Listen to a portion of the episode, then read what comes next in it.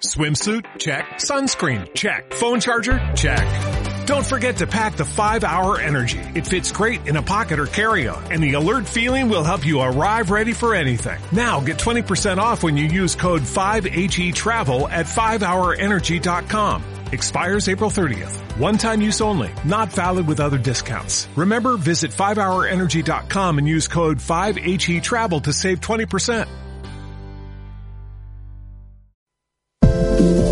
Metrópolis FM presenta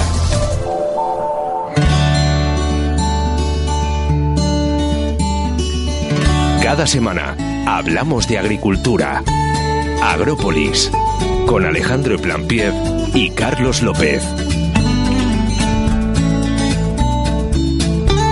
Pues ya de vuelta, tempranito aquí en los estudios de Metrópolis FM. Carlos López, muy buenos días. Buenos días. ¿Qué Alejandro, buenos días, balance. ¿qué balance haces de esa, de esa primera salida del programa de Agrópolis? A IFEPA, a FAME. Muy, muy intensa, muy intensa. Sí, la verdad que sí, pues, no lo hubiera dicho yo mejor. bueno, pues nada, ya estamos de nuevo aquí en, en casita, como se suele decir. ¿Y qué nos traes esta semana? Hombre, pues esta semana mm, la agricultura es un arte muy antiguo y sobre todo sin agua no habría agricultura. Entonces eh, va a venir a hablarnos de unas rutas que hay sobre el agua muy interesantes y no quiero desvelar más porque hay que escucharlo, veréis qué interesante, mm, de mucho tiempo del agua que tenemos en esta región con un gran patrimonio cultural que lo ha- del Auditorio y Centro Cultural de Beniaján, perteneciente al Ayuntamiento de Murcia, y va a venir de boca de ellos Gabriel Nicolás Vera, que es la persona que nos va a contar todas estas eh, rutas interesantes que las pues- podemos hacer además. Bueno, pues nada, pues con él iremos desgranando esos, esas rutas. No obstante, como cada semana vamos a empezar a hablar de lo que de todo lo que ha pasado esta semana, toda la actualidad referente a la agricultura con eh, José Luis González, editor de Agrodiario, que ya se está sentando en nuestro en nuestra mesa de- aquí en el estudio de Metrópolis FM. Así que sin más dilación, vamos con la actualidad de la semana.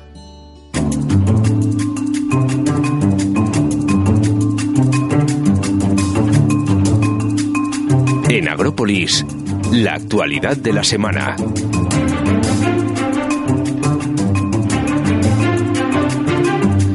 Pues eh, la verdad que José Luis González, editor de Agrodiario, se lo tomó en serio la semana pasada. Le dijimos, José Luis, a ver si te vienes algún día, te animas a madrugar y ya desayunamos todos juntos. Y, resulta que, que aquí lo tenemos. Eh, se ha venido y ha madrugado con nosotros José Luis González, editor de Agrodiario. Muy buenos días. Hola, muy buenos días. ¿Qué tal? Como la feria ya, ya, Ya- da su ya- coletazo, ya, estamos tra- todos tranquilos Sí, sí, y vuelta sí. a la rutina, ¿no? Sí, la feria ya, ya, fue- ya ha terminado, sí. Bueno, pues nada. Sin embargo, lo que no ha terminado, y que por Dios que no termine, es la actualidad del sector agrícola que podemos seguir desde Agrodiario. Y que, bueno, como cada semana nos vas a resumir en cinco noticias, ¿no? Ajá, perfectamente, sí. Pues eh, si te parece, vamos con la primera. Bueno, pues mira, eh, lo que hemos destacado a lo largo de, de esta semana, eh, empezando un poco así como en clave europea, es que, bueno, el Fondo de, de Garantía Agraria, el FEGA, pues defiende que, que, que el campo mm, o sea, debe, debe de avanzar un poco en los usos, el campo de aquí de la región de Murcia debe de avanzar un poco en el uso de las nuevas tecnologías, ¿no? Algo muy necesario para estar preparados para, para la próxima PAC, la Política Agraria Común, ¿no? Entonces va- van por ahí un poco, un poco, siguen trabajando un poco en ello, ¿no? Ujú. No obstante, decir que nuestra. Vamos, o al menos es la impresión que yo tengo, sobre todo en, ma- en materia de gestión de agua, creo que nadie nos puede decir ni mu, ¿no? A nivel tecnológico. En absoluto. La prueba, la prueba está que somos ejemplo a seguir en prácticamente en casi todo el mundo que tiene problemas de, de administración de agua, ¿no? Y empresas de aquí de Murcia que son, bueno, eh, son ejemplo y de hecho viajan bastante a Sudamérica y otras zonas pues para, para eh, aplicar el know-how que, que han desarrollado aquí, ¿no? Bueno, pues eh, continuamos entonces. Eh, bueno, después tenemos que aquí otra noticia de la región de, de Murcia que, que cuenta con 14 empresas de, de producción de semillas hortícolas de mejora genética, ¿no? Eh, esto constituye, constituye uno de los procesos innovadores que, que ayudan a atraer a, a las empresas de- del sector, tanto sean empresas a nivel nacional como, como internacional, ¿no? Eh, mm, mayoritariamente estas empresas de, desarrollo genético en semillas pues suelen publicar aquí en el Valle del Guadalentín y en el campo de, Cartagena y además con, éxitos ya bastante contrastados. Y eso pues bueno es una, una muy buena noticia en el hecho de que siempre dice que aquí producimos y, perdemos ahí un poco el ya el, el, curso de la comercialización y tal, pues bueno, que se, que se empiece desde, desde abajo para, para tener un, desarrollo de todos los procesos aquí en Murcia. Bueno, pues, eh, ¿y la siguiente noticia de qué hablaría? Bueno, la siguiente noticia es que se ha, se ha celebrado también esta semana la, la, Asamblea General de Asociaciones de Productores y Exportadores de Frutas, Uva de Mesa y otros productos agrarios. O sea, para que no entendamos, APOESPA, ¿no? Y con una conclusión muy positiva del balance del año pasado, el año 2018, que son 172.000 toneladas de productos exportados con una producción de 230 millones de, euros, ¿no? Bueno, bueno, consideramos que, o al menos Apuespa considera que que está muy bien, que son resultados que son bastante positivos. fenomenal, pues desde luego asusta, ¿no? Toda esa cantidad de, millones, pero es que en el campo va todo por, por millones. Sí, sí, sí, sí, exactamente. Nos asusta, nos asusta a nosotros que, estamos, que estamos con los números más bajos, sí, la verdad, sí, sí, sí. Bueno, pues vamos eh, con la...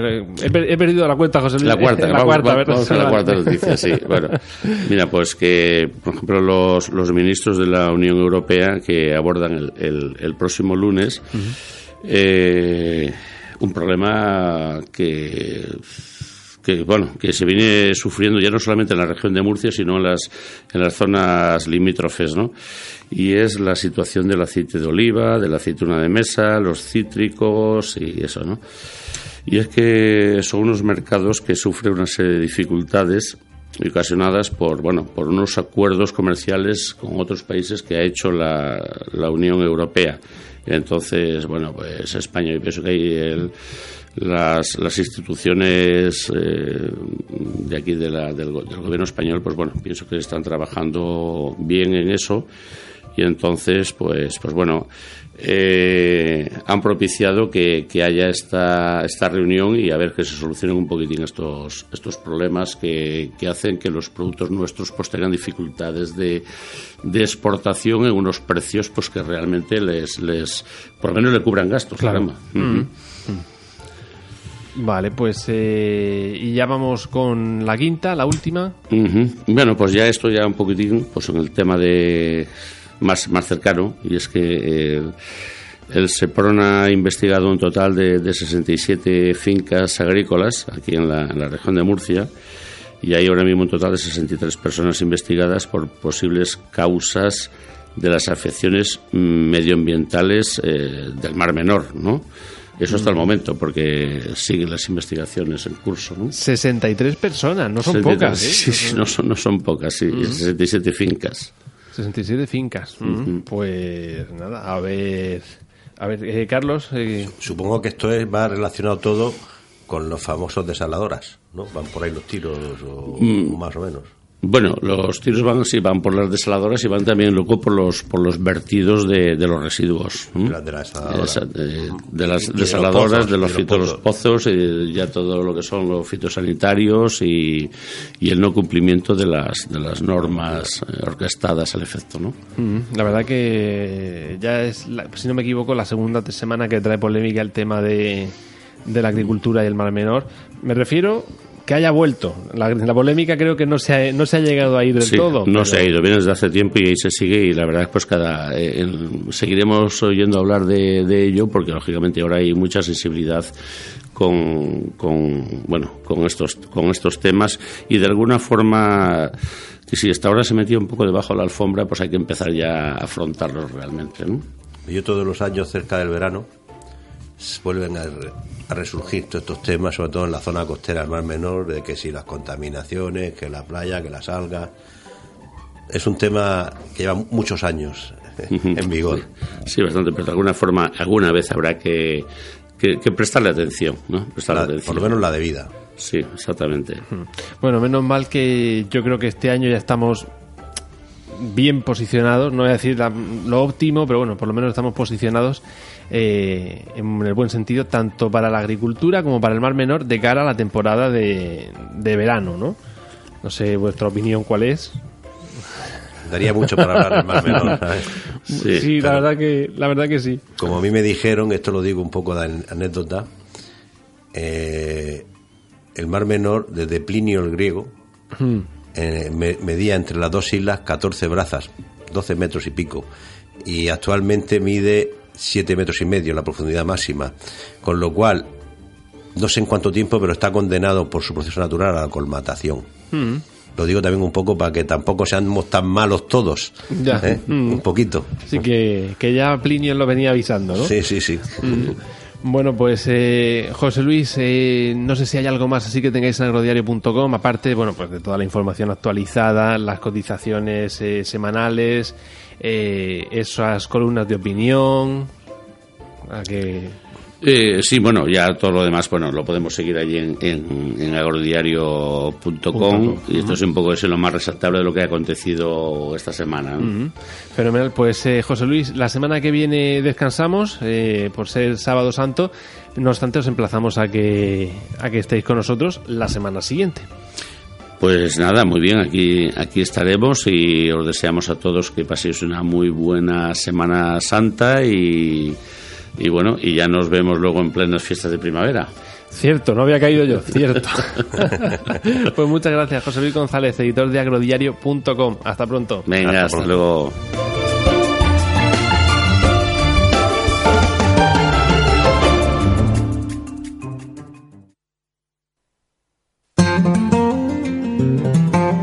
En Agrópolis, estado de los cultivos.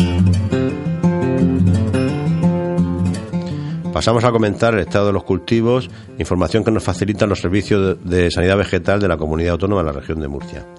Y empezamos con, el almendro. Ahora mismo tenemos la vispilla del almendro que está terminando la salida de los adultos que han pasado el invierno en forma de larva, dentro de las almendras momificadas, es decir, viejas del año anterior, sobre todo en la zona de Jumilla y Yecla.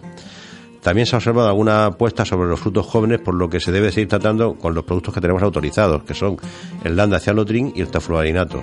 Y como siempre se recomienda la práctica cultural de eliminar las almendras modificadas. Pasamos a otra plaga que es la procampa, que esta pues eh, se da en el, peral y un poquito en el ciruelo. Pueden aparecer daños en frutos recién cuajados, pero de momento hay que vigilar y no, y no retrasar los tratamientos. Y pasamos al ácaro de las agallas del ciruelo.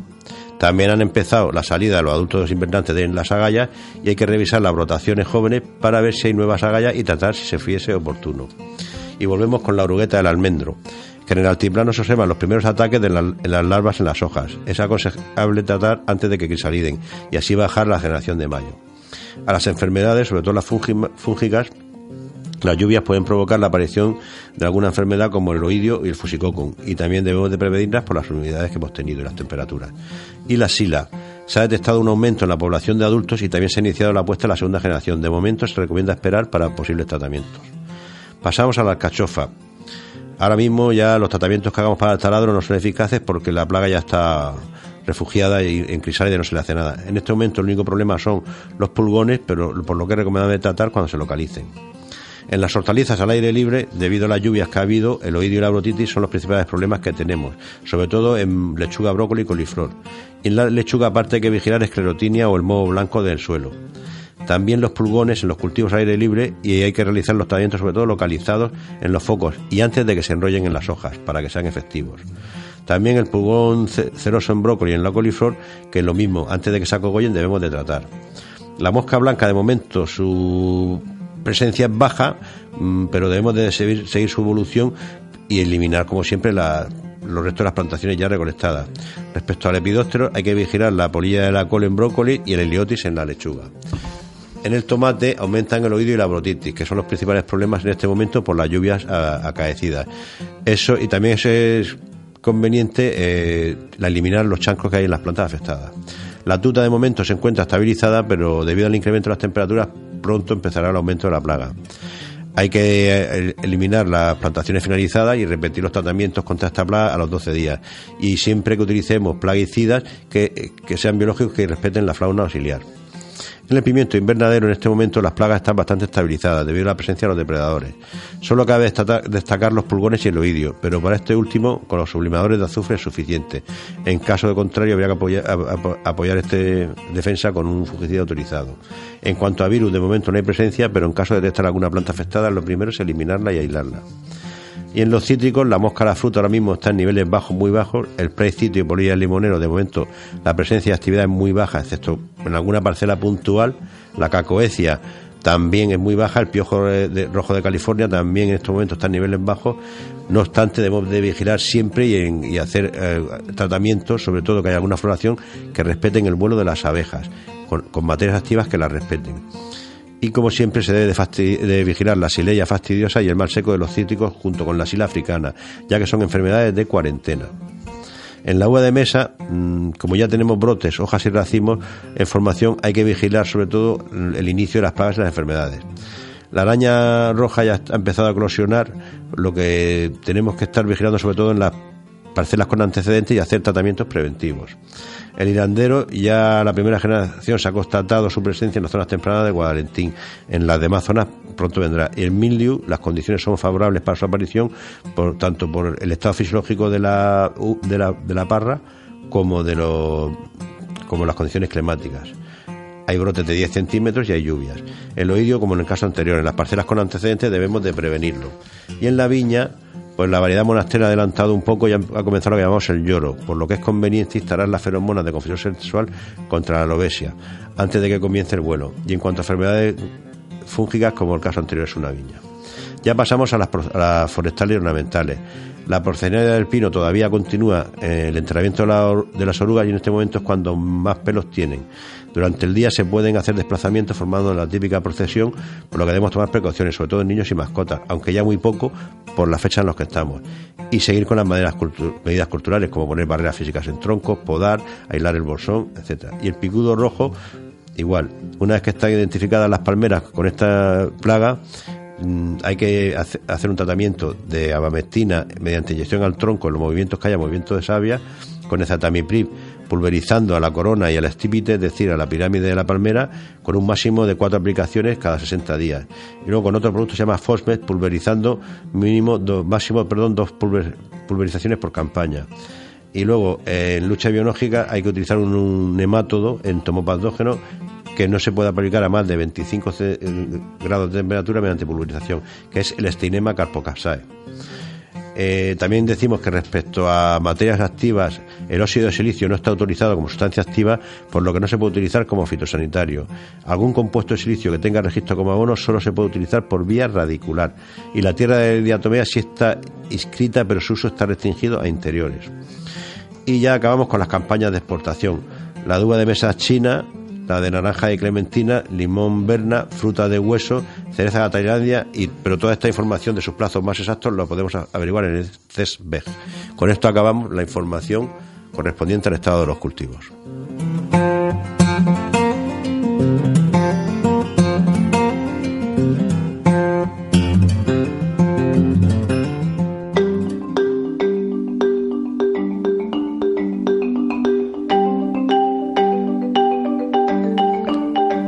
Vamos a informar de los precios en origen que han tenido nuestros principales productos en esta semana. Información que también nos facilita la Consejería de Agricultura, Agua, Ganadería y Pesca de nuestra región. Y empezamos como siempre con nuestros cítricos. El limón fino ha cotizado a un máximo de 0,15 y 0,20 céntimos de euro. El Berna entre 0,32 y 0,40 céntimos de, euro. La naranja, la Nelate entre 0,11 y 0,18 la Navel Powell entre 0,19 y 0,25 y la Valencia Late entre 0,18 y 0,24. Vamos eh, con el clavel que marca esta semana un mínimo de 8 y un máximo de 15. El crisantemo por otra parte oscila entre los 30 y los 36 céntimos. La gerbera entre los 15 y los 30 de máximo. El gladiolo entre los 15 y los 40 y la rosa marca un mínimo de 20 y un máximo de 50 y las almendras mantienen mm, sus cotizaciones sin cambios. La común ha cotizado a 4,81, la de mayor largueta a 5,13 y la marcona a 6,01 euros.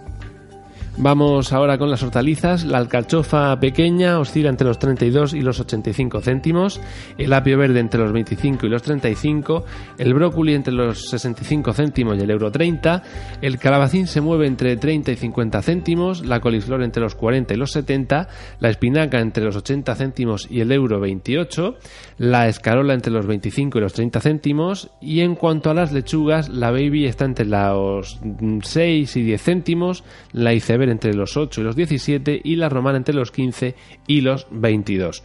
Por otra parte, el pepino oscila entre los 73 y los 90 céntimos de máxima.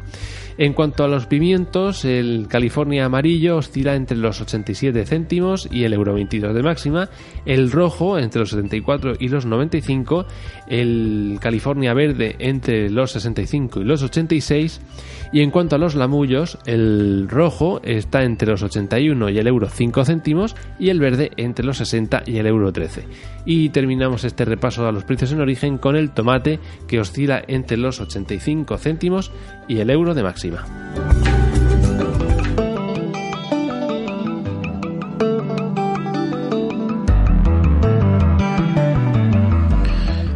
Y pasamos a comentar el estado de nuestros pantanos, información que nos facilita la Confederación Hidrográfica del Segura. A fecha de hoy, el pantano de la Fuensanta tiene 33 hectómetros cúbicos, estando al 16% de su capacidad. El del Talave, 18 hectómetros cúbicos, estando al 52% de su capacidad. El del Cenajo, 151, al 35%. Camarilla, 20 hectómetros cúbicos, al 57%. La Pedrera, 69 hectómetros cúbicos, estando al 28%. Y el resto del Banser Menores, 47 hectómetros cúbicos, estando al 27%. Tenemos en nuestra cuenca almacenados un total de 338 hectómetros cúbicos y estamos al 30% de nuestra capacidad. Pues como de costumbre, les decimos a ustedes, señores, que el agua es un bien muy preciado y que hagamos todo lo posible por ahorrarlo.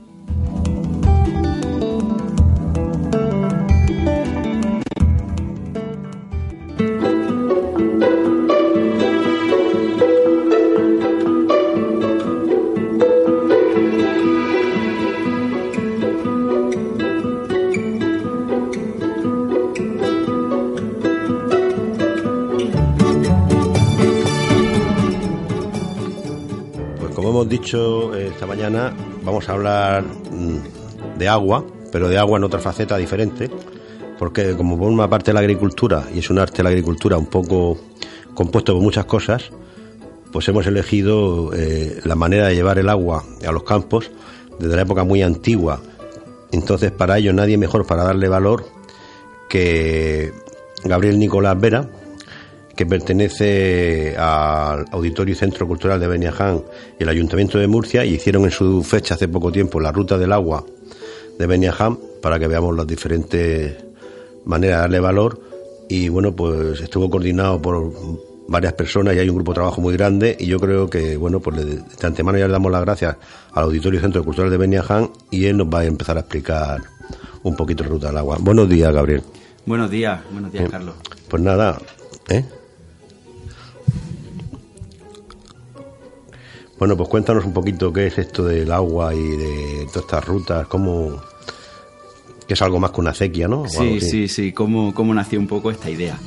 Lo has dicho ahí muy bien, ¿no? Esto parte del Centro Cultural de Beniaján, de un grupo de trabajo que lleva eh, ya bastante tiempo allí eh, dedicado a la puesta en valor del patrimonio y de la memoria y de la historia local.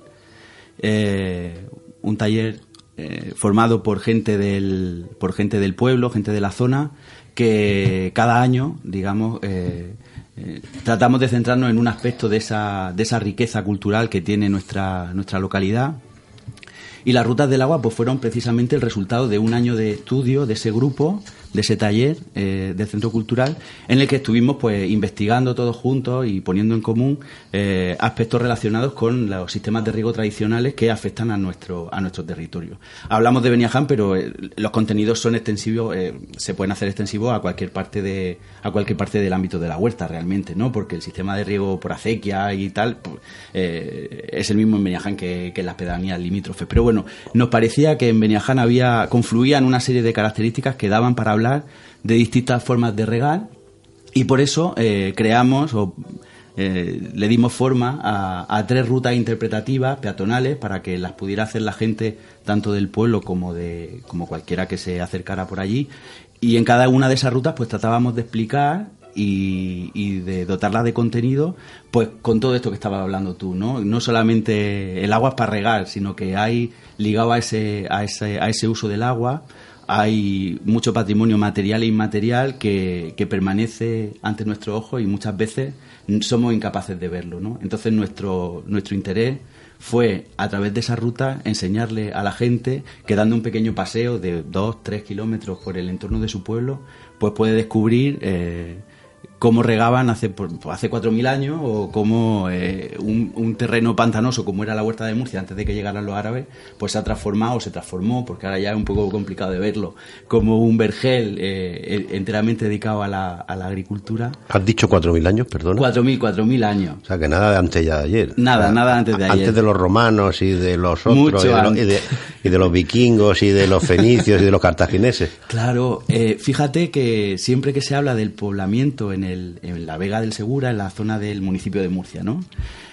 Siempre se ha dicho que los primeros pobladores no estaban donde se encuentra hoy la ciudad, sino que estaban en la falda de la sierra. los vestigios arqueológicos más antiguos del, municipio están en la falda de la falda de la Cresta del Gallo, en el valle, en la falda del, del Mirabete, de las montañas del sur del, del, valle, también en la zona de Monteagudo, ¿no?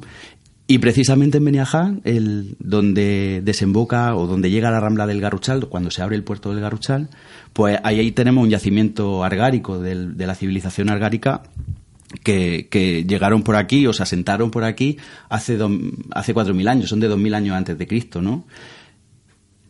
Eso, esa, esa, esa civilización ya era agricultora, ya regaba. Y, eh, en este trabajo que nosotros fuimos haciendo, pues estuvimos investigando también esa gente que se ha dedicado, los arqueólogos que se han dedicado a estudiar en profundidad cómo, cómo lo hacían, pues eh, lo hemos incorporado a, esa ruta del agua, esa primera ruta del agua que llamamos riegos primitivos precisamente por eso, porque son anteriores al sistema de riego más a la mano, que más conoce la gente, que es el de las acequias, ¿no?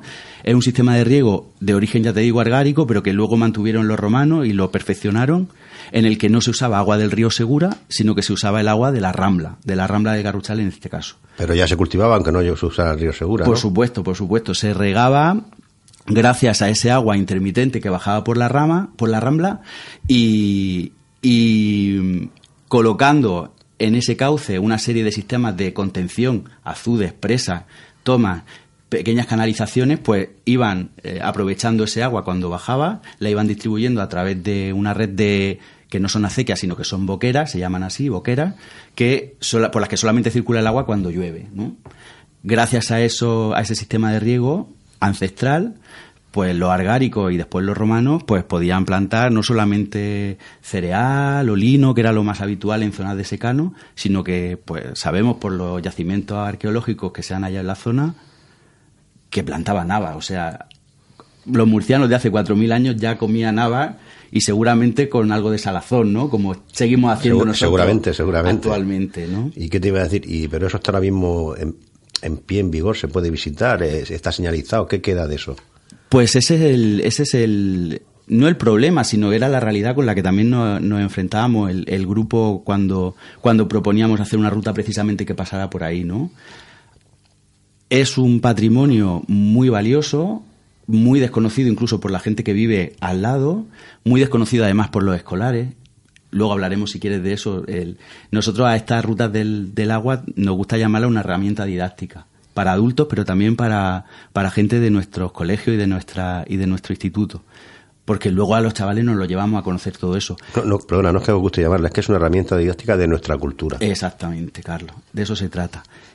Claro, éramos conscientes de que eso no se conocía, aunque, eh, por ejemplo, en Beniaján, allí, eh, ligado al, al, yacimiento arqueológico, en este caso, del Puntarrón Chico, del poblado argárico, hay una asociación que se llama Argarrucha y está luchando eh, con mucha fuerza para que se le dé un grado de protección mayor al yacimiento, que se, que se construya algún centro de interpretación, que se le dé la catalogación de BIC que actualmente no tiene y se están dando pasos en ese, en ese sentido por lo que nos han contado, ¿no?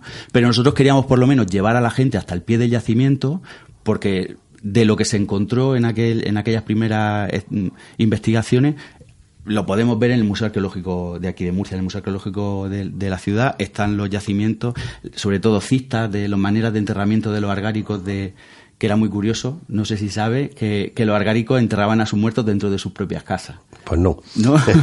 era, era el lugar donde, donde, donde reposaban su, su antepasado. La casa era era su hogar y también era, era el hogar de los vivos y también de los muertos. qué curioso. Entonces, ¿qué te iba a decir? Entonces, esta es una ruta que, digamos, forma parte de, todas estas rutas. ¿Cómo se integra en el resto del, El hilo conductor de esta primera ruta, por ejemplo, era que casi todo, eh, casi todos los hitos o elementos que destacábamos en esa ruta tuvieran que ver con ese, esa utilización del agua de la Rambla, de la Rambla de Garuchal.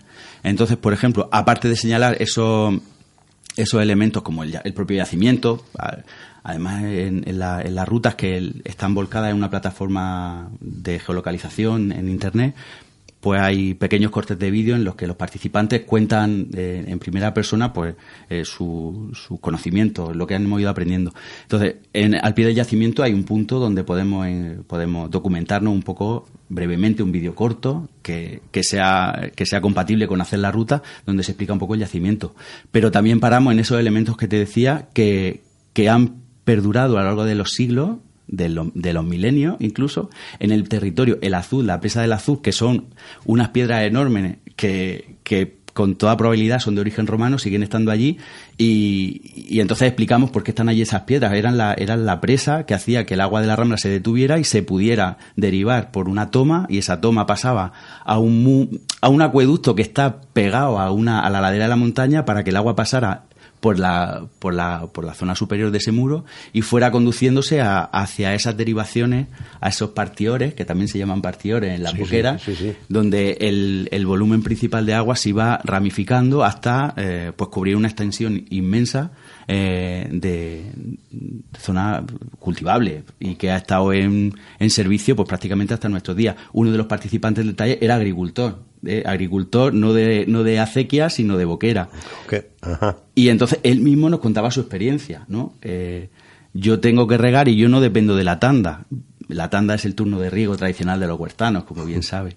Sino en mi familia salíamos a regar cuando llovía. En el momento que llueva, ese es mi turno de riego porque es cuando baja la rambla y cuando sé que me va a llegar al agua. cuando tiene que reconducir toda, la, toda la bajada y toda la, toda la escorrentía que viene. Pero sí hablamos de monda con él, por ejemplo, lo que cuesta mondar una, una, una boquera. Hablamos también de ordenanzas. Muchas veces se habla de las ordenanzas de la huerta de Murcia, pero la zona de, de riego por boquera, concretamente esa de la zona de Tiñosa, Tiñosa que es un nombre preárabe, ¿eh? Ya no están, los topónimos también nos hablan de, de, de, qué, de qué época estamos hablando cuando nos encontramos en un territorio, pues también estaba sujeta a su ordenanza, de cuándo había que limpiar las boqueras. Por desgracia ahora eh, no está cultivado toda esa superficie, eh, hay zona residencial que ya está ocupando esa, esa zona, pero bueno. Han crecido casas en vez de árboles, ¿no? Eso es. Alguna nave industrial. Alguna nave industrial. Y, y, digamos que, que, se ha desdibujado un poco el sistema original, pero también es lógico, ¿no? Eh, sí, pero bueno, por lo menos nos hemos dado cuenta de lo que tenemos. Y como dices tú, lo más representativo y codiciado por, la, por los cazapiratas o cazatesoros se ha llevado al museo, ¿no? Entiendo que lo habéis hecho así, mm. porque si no, allí duraría poco el yacimiento se encontró hace 50 años ¿eh? y ha estado 50 años prácticamente dormido. Es a partir de, esta, de estos últimos años, no del trabajo que hemos hecho nosotros, ha sido más la Asociación Algarruchal, por ejemplo, con la que hemos trabajado codo con codo y seguimos haciéndolo por poner en valor el patrimonio de nuestra zona, la que ha dicho, ha dado un toque de atención, oye, esto lo tenemos aquí y nadie está haciendo nada y queremos decir que está, pero que haya una protección para que los cazatesores no hagan, no hagan de las suyas por allí, ¿no? Se quiere ampliar el perímetro de protección de lo que es el, eh, lo que se tenía localizado hace 50 años, porque se han dado cuenta los arqueólogos del ayuntamiento cuando han ido allí, han dicho, no, si es que vemos indicios de que, de que este poblado era mucho más amplio de lo que ocupa esta, esta pequeña colina en la entrada del puerto del Garruchal. Ligado al yacimiento y vinculado también a la ruta del agua, minas, manantiales de agua naturales que encontramos también en la zona, que era de los que se abastecían de manera continua esas primeras civilizaciones. eh, canteras de piedra láguena, de tierra láguena. La tierra láguena también sabemos que es con la que, con la que se han cubierto hasta hace cuatro días los terrados de las casas de, de la huerta y del campo, ¿no? Que hace crear una capa impermeable con ella, ¿no? Pues los argáricos probablemente también usaban aquella tierra la la tienen allá al lado del poblado. Es decir, que hay un montón de referencias que nos da, eh, enseguida entendemos cuando tú te ubicas allí y te dan esas cuatro pistas a través, por ejemplo, de las rutas, que era lo que nosotros pretendíamos, entiendes perfectamente que se haya podido desarrollar allí una vida durante cientos de años. Lo que pasa es que la cultura algárica, igual que llegó de repente, de repente también no, desapareció. No, es muy conocida, no mm, desconozco por mm, qué, pero mm. fíjate, son, estamos hablando de hace cuatro mil años. Cuatro mil años. Un ratito, ¿eh? Cuatro mil años. Nosotros en las rutas del agua, ya lo decíamos, lo que acabas de comentar tú, para ver, eh, más que empezar a escarbar en el yacimiento, que es algo que no se debe hacer, invitamos a que la gente vaya al Museo Arqueológico, que vea lo que se, lo que se encontró que son sobre todo lo que te decía enterramientos en cista y en, y en, y en tinaja y puntas de hueso ah, el primer botijo eso Anda, qué curioso el primer, botijo, de la ah, región es de Beniaján. De la región no, de la península ibérica. es de Beniaján. El botijo más antiguo de la península ibérica se encontró en el poblado argárico del Puntarrón Chico y está en el Museo Arqueológico. Fíjate qué curioso, ¿eh? ¿Quién nos lo iba a decir? Hablando de agua, ¿no? Sí, sí, sí, sí aquello, aquello, aquellos murcianos, nuestros antepasados, ya tenían eh, su botijo con el que se refrescaban cuando salían pues, probablemente a, cultivar. Qué curiosidad, fíjate. Sí, sí. Y bueno, y, aparte de yo voy allí y me explican todo esto, o tengo que contratar un monitor, o me tengo que documentar, o cómo funciona la La ruta nosotros las planteábamos tanto esta como las otras dos, que ahora si quiere hablamos un poquillo de esas otras dos. tenemos que hablar de las dos más. De, las otras dos. Completar las tres si las podemos. Tres. Pues mira, tanto esta como las otras dos, lo que, lo que hemos hecho es volcar toda esa información en una plataforma online se puede consultar en una página web que es la patrimonioculturalmurcia.com, es donde se cuelga toda la información que generan estos talleres de patrimonio de centros culturales. En Benejana hay uno que ya lleva mucho tiempo trabajando, pero en otros centros culturales también están trabajando su propio patrimonio. Entonces hay Rutas del Agua, Patrimonio Cultural Murcia, y te va a salir el enlace a un mapa online donde vas a encontrar los puntos y el itinerario que tienes que realizar para ir eh, descubriendo o desde tu casa, o mejor si vas al sitio y, te paseas, sobre todo ahora que hace un tiempo estupendo en nuestra, en nuestra región, y, vas pinchando los puntos conforme te vas acercando, porque ahora con los dispositivos móviles, como saben perfectamente dónde nos encontramos, pues vas pinchando en los puntos que, que por los que vas pasando y te salta la información. Puede ser en formato texto o en formato vídeo un participante de aquel taller o una participante pues cuenta una de, de los aspectos de todo esto que estamos hablando. ¿Eh?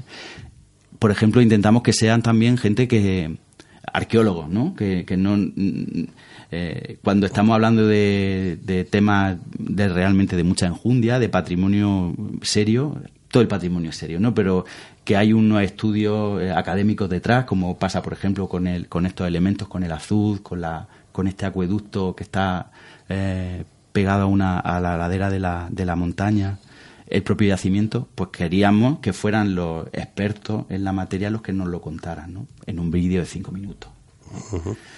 y, bueno, y ese ha sido el, trabajo. Entonces, para, para hacerlo simplemente eh, echar mano del móvil y acercarse por Beniajar una mañana. ¿Y, esta ruta de las boqueras, como tú dices? Sí. ¿eh? Se llama así, ¿no? Boqueras. Sí, sí, son boqueras. sí. ¿Hasta dónde nace y hasta dónde llega? Es un itinerario circular. Siempre intentábamos que fuera circular eh, para que tú pudieras incorporarte a, la ruta en cualquier punto, ¿no? Pues un buen sitio es pues la zona del campo de fútbol de Beniján, por ejemplo. Eh, eh, hay una zona de aparcamiento, ahí se puede dejar perfectamente y, iniciar, la ruta. la de, la, de los ríos primitivos tiene unos cuatro kilómetros y medio, en una hora perfectamente se puede hacer. Prácticamente no toca zona urbana, está todo muy cerca de la montaña y se van recorriendo, pues eso, zonas donde son evidentes las boqueras. A veces una boquera, una boquera tiene medio metro de ancho y medio metro de profundidad, pero hay boqueras de tres metros de ancho y casi dos metros de profundidad. Que dices tú, esto es una rambla, esto que no, pues eso es una boquera. Lo que pasa es que muy al inicio es prácticamente donde nace la, la, gran boquera y a partir de pues unos metros más abajo es cuando se va a través de los partidores se va se va ramificando y los últimos ramales de las boqueras, lo que ya está en la zona más baja, pues son pequeñas regaderas lo que ya, lo que ya queda en el suelo, pero que aunque ya no se cultive, sigue estando ahí y nosotros hemos procurado a través de ese itinerario que se vea, ¿no? Esto que estás viendo aquí, esto que estás contemplando, no es un, canal que no tenga nada detrás, sino que forma parte de un sistema mucho más amplio y mucho más antiguo, mucho más antiguo que la propia ciudad de Murcia y que, y que daba de comer a los primeros pobladores que, que se asentaron en nuestro, en nuestro valle, ¿no?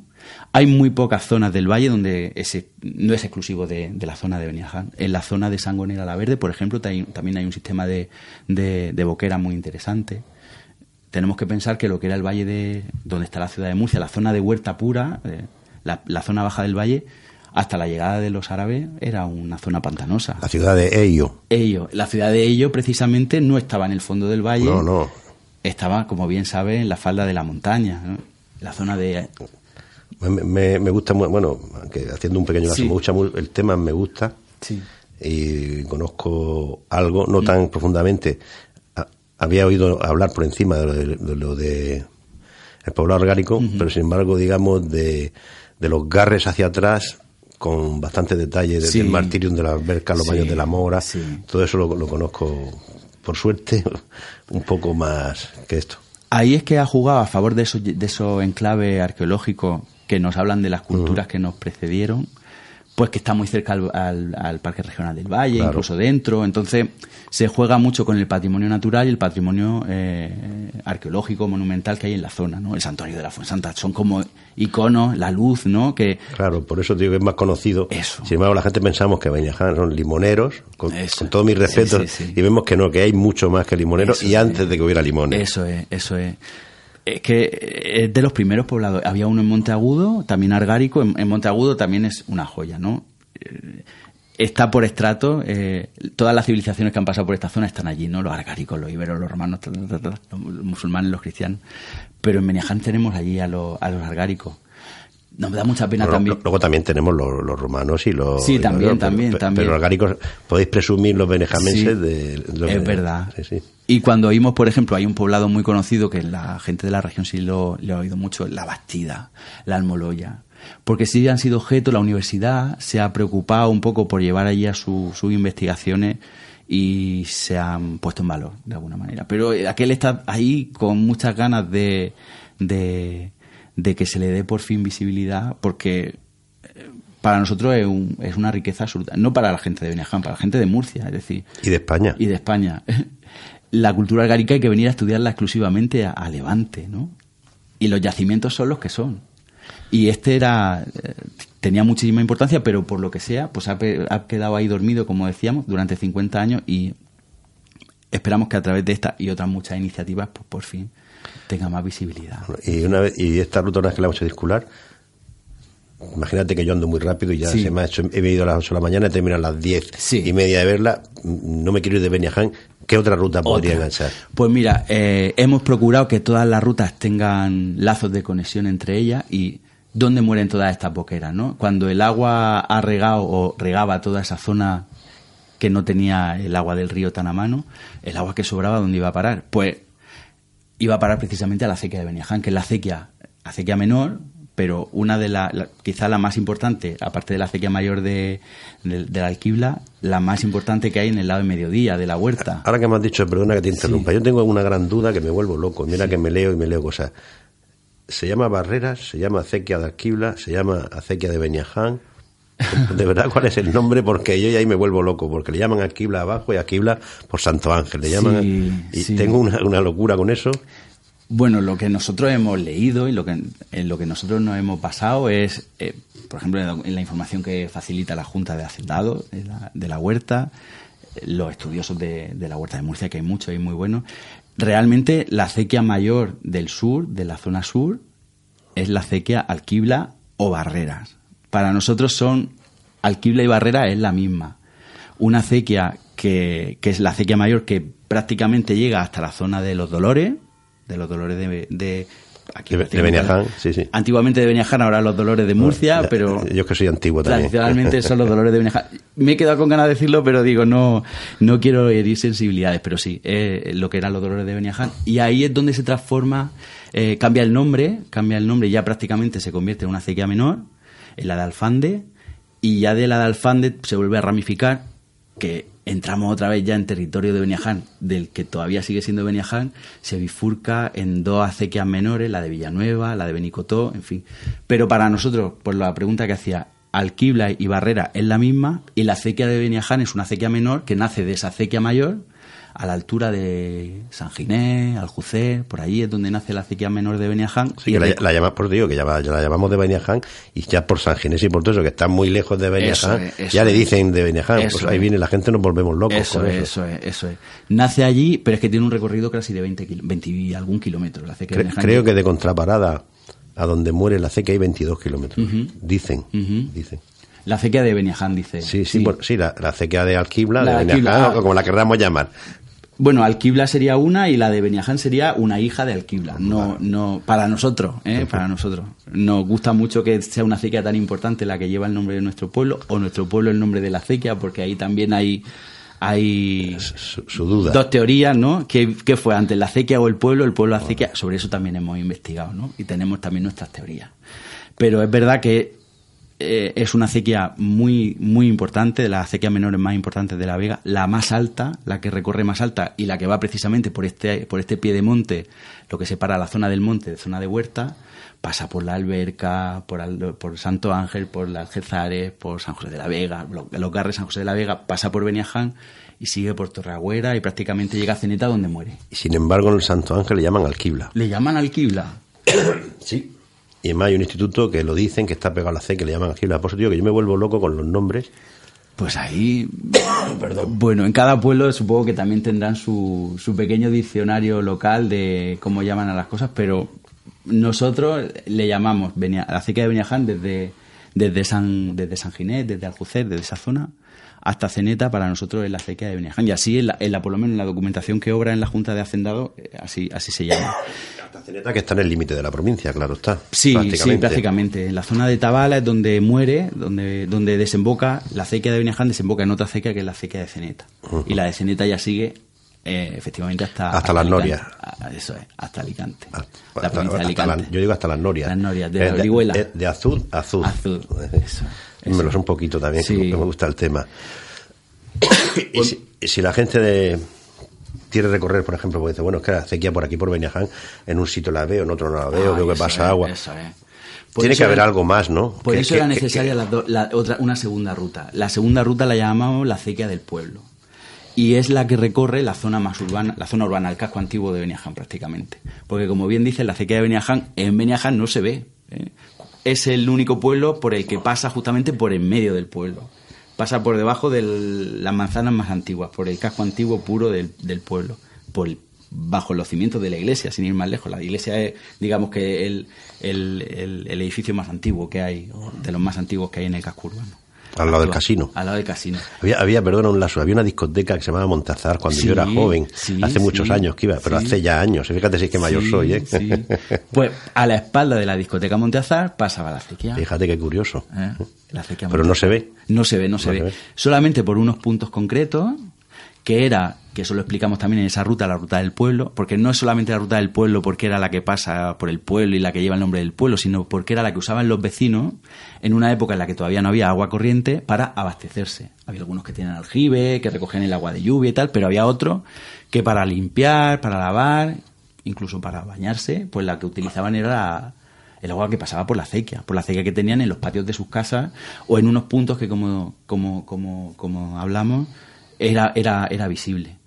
Hay una serie de ventanas donde se producían esa- esas derivaciones ya en brazales, porque la- los ramales de, de riego que nacen de la acequia, que ya es agua de río, eh, ya son brazales, ya eh, vamos, vamos disminuyendo en sección de, en sección de cauce, pues eran zonas que normalmente estaban abiertas, que se producían un remanso del agua de la acequia y era donde, donde los vecinos pues directamente se, se, se bañaban, se bañaban. Había una zona de baño de mujeres, una zona de baño para hombres y eso lo cuentan también los participantes del taller.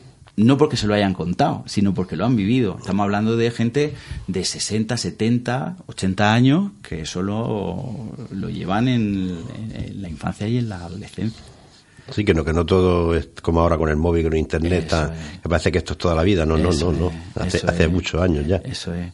era una época diferente, una época difícil, pero que ellos recuerdan, y a mí me gusta mucho, me gusta cuando, cómo lo cuentan, porque lo cuentan de una manera muy positiva, muy alegre, al fin y al cabo de su infancia, su juventud, y nuestra infancia y nuestra juventud la recordamos siempre con, con alegría, con cosas positivas, ¿no? Y, ellos lo hacen y lo cuentan muy bien, ¿no? además es un momento de la civilización que es el que te toca vivir, que tú no mm, eliges. Y que hay lo que hay. Claro, hace, hace 200 años no había coches, iba la mm. gente a caballo. Mm. El mundo ha evolucionado muy rápido en los últimos 50, 60 años comparado con lo que venía detrás. O sea que lo que pasa que bueno que hay que salvar todos estos vestigios. ¿eh? Continúa que, que estaba muy interesante. Mira, hay, hay otro otro otro elemento que también queda oculto, pero eh, que, nos, que nos ayuda a hablar de agua cuando uno se está dando la vuelta por, una vuelta por el pueblo. Por ejemplo, calle de la Ceña. Pasamos por, la ruta pasa por la calle de la Ceña. ¿Qué es la Ceña? ¿Qué es una ceña? ¿no? Tú lo sabes perfectamente, un, un, ingenio para elevar el agua de un punto más bajo a uno más alto para poder regar. Pues ya la ceña no existe, pero si luego queremos que la gente aprenda lo que era esa palabra y cómo los antiguos huertanos pues se la ingeniaban para poder regar cuanta más superficie de terreno mejor, pues ahí tenemos el nombre de una calle nos da eh, nos abre una puerta para poder contar pues toda esa todo, todo ese patrimonio de la y en la, calle de la Ceña está señalizado el punto donde estaba la ceña sí sí se sabe se sabe. El, el, el pincho digamos está en, en, el lugar donde se supone que antiguamente había una ceña y actualmente hay un motor un motor eléctrico hay una ceña moderna. Sí sí una ceña moderna para elevar el agua del ya, no, ya no, está el muro ni la bestia dando la vuelta, ¿no? Qué, pena que se ha perdido eso. nada. O la calle Brazal del, Brazal del Merlo o del Medio Lugar, que es otro nombre de una calle del casco antiguo bastante importante, y dice, calle Brazal del Medio Lugar. Pues es que justamente por debajo de ese brazal, de esa calle, pasa un brazal que se llama así del medio lugar y se llama del medio lugar porque pasa por en medio del lugar. El lugar es el pueblo, ¿no? Los antiguos huertanos al, pueblo, cuando los que vivían en la huerta, dicen voy al lugar y era cuando iban a Beniaján decían voy al lugar, no decían el nombre del pueblo. Entonces el brazal que pasa por el medio del lugar le, le pusieron directamente ese nombre. Entonces justamente por debajo de esa calle, que así se llama, pues donde, donde discurre ese canal de riego que sigue en funcionamiento, ¿no? ¿Y se ve? No se ve, en el casco urbano no. La ruta hace que pasemos por zonas donde, donde, donde discurre, que pasemos por el punto donde está la máquina que acciona los mecanismos, las compuertas para que el agua entre al brazal, que luego ríe un montón de, de taullas. Y luego la misma ruta pasa por el lugar donde ya se, se queda al descubierto, en la periferia del casco urbano, y ya la gente que, lo, que, recorra la ruta o lo, cuando nos hemos llevado a los escolares a hacer el, hacer el itinerario, pues mira, ese brazal del que hemos estado hablando todo el rato, aquí es, es esto que veis que por fin ve la, ve la luz, pero que, ha estado recorriendo varios cientos de metros eh, por debajo de vuestras casas y de, vuestras calles. Y esta sería una parte de una segunda ruta. La segunda ruta. ¿Y la tercera? La tercera ruta le llamamos Corazón Huertano y nos desplazamos directamente a la zona más baja del territorio de Beniaján, que es eh, el paraje del Rincón de Villanueva, la Machacanta o el Machacante, como decimos en Beniaján, que es también una, un, un, sitio muy conocido ¿no? por los murcianos de siempre. La zona más cercana al río, donde confluyen además el, el, canal del Reguerón con el río Segura y donde eh, hay un, ya los canales de riego se, se, se multiplican no solamente tenemos una acequia, una acequia menor, sino que tenemos estas que nombrábamos. Esa acequia mayor de Alquibla o Barrera, que luego se llama Alfande, se ramifica en dos, la acequia de Villanueva, la acequia de Benicotó, que pasa justamente por, esa, por esta zona en la que estamos hablando, la zona más baja. Eh, empezamos a hablar de Azarbe, de esa doble red de riego eh, que, distribuye las aguas del, río Segura en todo el valle, porque no solamente las acequias eh, son necesarias para llevar el agua desde el río hasta las tierras de cultivo, sino eh, una de las particularidades de la huerta de, Murcia es que somos muy estamos muy concienciados con la necesidad de agua que siempre hemos tenido y que la que sobra hay que reutilizarla, ¿no? Y está esa segunda red, la red de aguas muertas que se llama, que recoge el agua sobrante a través de las azarbetas, las landronas, los azarbes. Los meranchos. Los meranchos. Y se devuelve al río o se eh, vuelve a, utilizar pues para, para regar justamente en la zona de Beniajam, por eso te digo de las particularidades que veíamos, y si es que aquí lo podemos contar casi todo, ¿no? Dando un paseo por aquí se puede ver todo, porque es esa zona ya de transición en la que los prácticamente todos los canales de agua viva se transforman en canales de aguas muertas. Tenemos el azarbe de Tierra Roya, el azarbe de la Sierpe, el azarbe de Tierra Roya luego que se transforma en el azarbe de Beniel, que es el azarbe, el azarbe mayor de la zona de mediodía, el, nacimiento. Un azarbe eh, que además tiene una compañera que es una... Un, que es curioso aguas muertas, las de la azarbe de la Tierra Roya, que se bifurcan en esa azarbe de Beniel y en una nueva acequia, la de Ceneta. O sea, las aguas muertas pasan a ser vivas. Y eso lo tenemos allí en, en, un punto también muy concreto de la ruta, que se llama Las Tomas. Y también hay, hay unos elementos de sillares bastante antiguos que nos denotan del, el, lo significado que ha sido para la gente de esa zona y para el propio sistema el mantener ese, ese cambio de, sistema de agua viva a sistema de agua muerta. Que todavía sigue funcionando y se sigue cultivando. Perfectamente, Parece que estamos hablando aquí de un museo, pero es un museo vivo y funcionando. Ojo, que parece aquí estamos. Pues con eso de los argáricos nos hemos. No, no, es la, es la, pero es que las boqueras se siguen utilizando. No todo el mundo sigue regando con boquera, pero sigue habiendo agricultores que utilizan la boquera. Y los huertanos, pues sí, hay quien tiene un taulí que sigue regando y riega con agua de, acequia. ¿eh? Sí. Pues, que es un patrimonio, como tú bien dices, un patrimonio muy vivo. Sí, muy vivo. claro, y que estamos poniendo en valor. Eh, fíjate si aquí tenemos un factor limitante en la radio, que es el tiempo. Ay, sí, Qué pena, qué pena. Pero bueno, hemos pasado cuatro mil años en un ratico muy bonito. Te emplazamos para otra segunda... Ay, Charla, es que ha faltado, nos ha faltado mucho detalle, porque hemos tenido que ir solamente con los primeros, la, primera ruta de la boquera. se nos ha ido mucho tiempo. No, se nos ha ido, no, nos ha faltado tiempo para seguir hablando, pero íbamos a dejar a las otras dos fuera. Y nada, pues por eso te emplazamos para otro día. Ay, cuando y te, y te damos las gracias por lo bien que nos lo explica. Se ve que lo vives, ¿eh? lo llevas, lo metido en las venas y todo eso, ¿eh? Es que si no lo vivimos, si no lo, a ver, si no lo conocen, no lo quiere. Y, pero yo creo que cualquier murciano que empiece a conocer esto lo va a querer porque es que es que están es que es que es que nuestra esencia eh, y por eso nos gusta mucho llevar esto de las rutas del agua nos lo hemos llevado a todos los colegios y los institutos de la zona nos hemos llevado a los críos para que lo conozcan o sea que es fundamental. pues, dinos por si gente que nos esté oyendo quiere hacerla cómo puede localizarlo y todo danos una, alguna página web alguna dirección. sí sí todo se vuelca en una eh, hay dos páginas pero mira en www.patrimonioculturalmurcia.com Ahí es donde se vuelve toda la información referente al patrimonio del municipio que se está trabajando en talleres de, en talleres de patrimonio de centros culturales. Y si ahí buscáis rutas del agua, por pestañas veréis, directamente en el buscador ponéis rutas del agua, eh, Patrimonio Cultural Murcia, os va a salir el, el, enlace, la noticia y con el enlace donde se explica un poco con detalle cuáles eran los objetivos de esta, de esta iniciativa y cómo acceder al mapa para que desde cualquier móvil podáis recorrerla y, nada. Y si habláis con el centro cultural y decís, oye, pues nos interesa que nos la cuenten la gente esta que ha participado, seguro que van a estar encantados de, acompañaros un día y, nos pues tomamos un bocado por ahí juntos, pues, unas habas como los argáricos. Sí, quedamos muy agradecidos y le damos las gracias a ti en nombre de todo el Centro Cultural como representante por esta tan interesante charla que nos has contado y nos has puesto al día de nuestra historia. Y nada, te deseamos un buen fin de semana y probablemente a lo mejor no hoy, pero mañana igual me acerco yo a dar una, un poquito por encima. Cuando quieras, Carlos. Encantado, encantado de que te pases por allí. Buenos días. Adiós, buenos días a todos.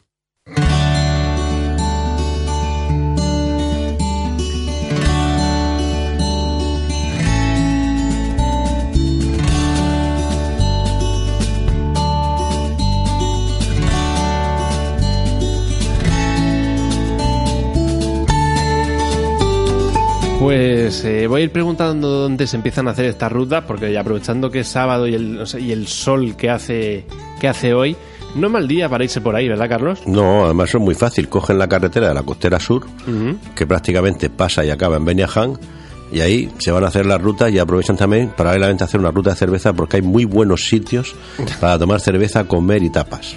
Bien. No me desvíes del camino.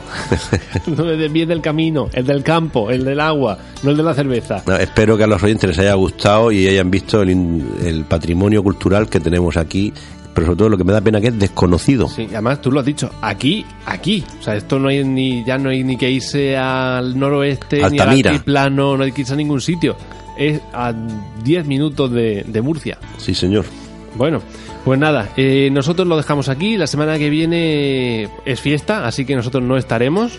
Pero bueno, invitamos a nuestros oyentes a que la semana siguiente eh, hagan un esfuerzo. Sabemos que es fiestas de primavera, pero aquí estaremos, por supuesto, eh, hablando de temas pues muy interesantes. Carlos López, muchísimas gracias por estar un sábado más aquí. Buenos días.